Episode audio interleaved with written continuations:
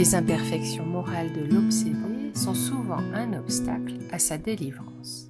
Alan Kardec, le livre des médiums numéro 252. Bonjour à tous, c'est avec les commentaires de Larissa Chavez que nous allons parcourir ce nouvel épisode de Café avec Spiritisme. Pour nos réflexions d'aujourd'hui, nous allons voir quelques extraits de l'article intitulé Obsession publié dans le livre A luz do Consolador, à la lumière du consolateur, qui n'est pas encore traduit en français. Dans ce texte, Yvonne présente quelques informations sur le travail de désobsession dans lequel elle a eu de nombreuses années d'expérience et d'études. Et cela nous aide à élargir notre perspective au sujet des esprits appelés obsesseurs. Yvonne nous dit Parmi les amis spirituels que j'ai l'honneur d'avoir, je compte quelques obsesseurs. Ils m'estiment, ils me respectent, bien qu'ils obsèdent ceux qui en d'autres temps les ont blessés ou ceux qui les attirent par la pratique d'erreurs ou l'émission de pensées nuisibles. Ils sont tels des hommes qui ne refusent pas d'être amis avec quelqu'un, même s'ils se révèlent être les ennemis de tel ou tel citoyen. Il dépend de nous de préserver de telles affections et de les convaincre à la pratique du bien en cherchant à les conseiller, même par la prière, avec amour, patience, nous réussirons à les attirer vers les réalités de Dieu. J'avoue que, en un demi-siècle de pratique de médiumnité spirite, je n'ai jamais ressenti de plus grandes joies intérieures que celles que j'ai éprouvées provenant du fait d'arriver à consoler et convertir au bien un de ces pauvres frères si incompris des hommes qui disposent rarement de l'étude nécessaire afin d'aider notre Maître à les servir comme Jésus lui-même nous sert à travers le temps.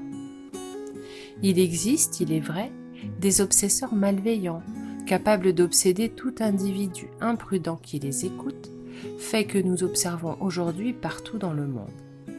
Mais quelle méchanceté peut résister à la sublime magie de l'amour? Et le plus grand coupable quand nous sommes obsédés, n'est-ce pas peut-être nous-mêmes?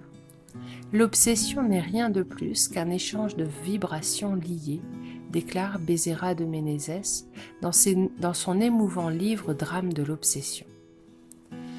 Les observations d'Yvonne Pereira, basées sur la doctrine spirite, nous enseignent que les esprits obsesseurs ne sont pas des êtres à part, dotés de pouvoirs magiques pour nous piéger dans leur trame.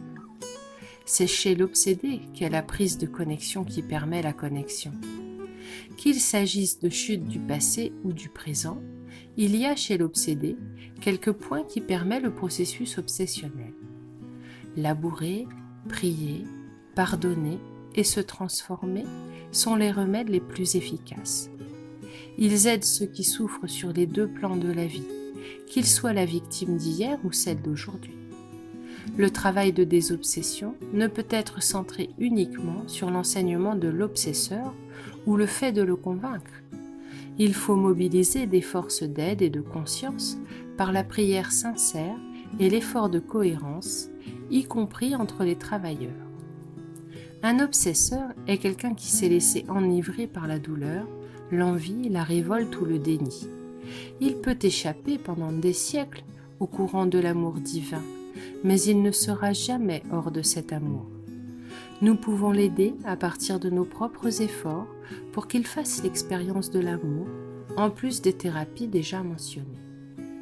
Il pourra profiter des opportunités d'aide en cours de route ou non.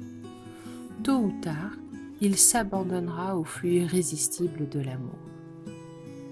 Larissa nous donne à tous une chaleureuse accolade et nous donne rendez-vous dans le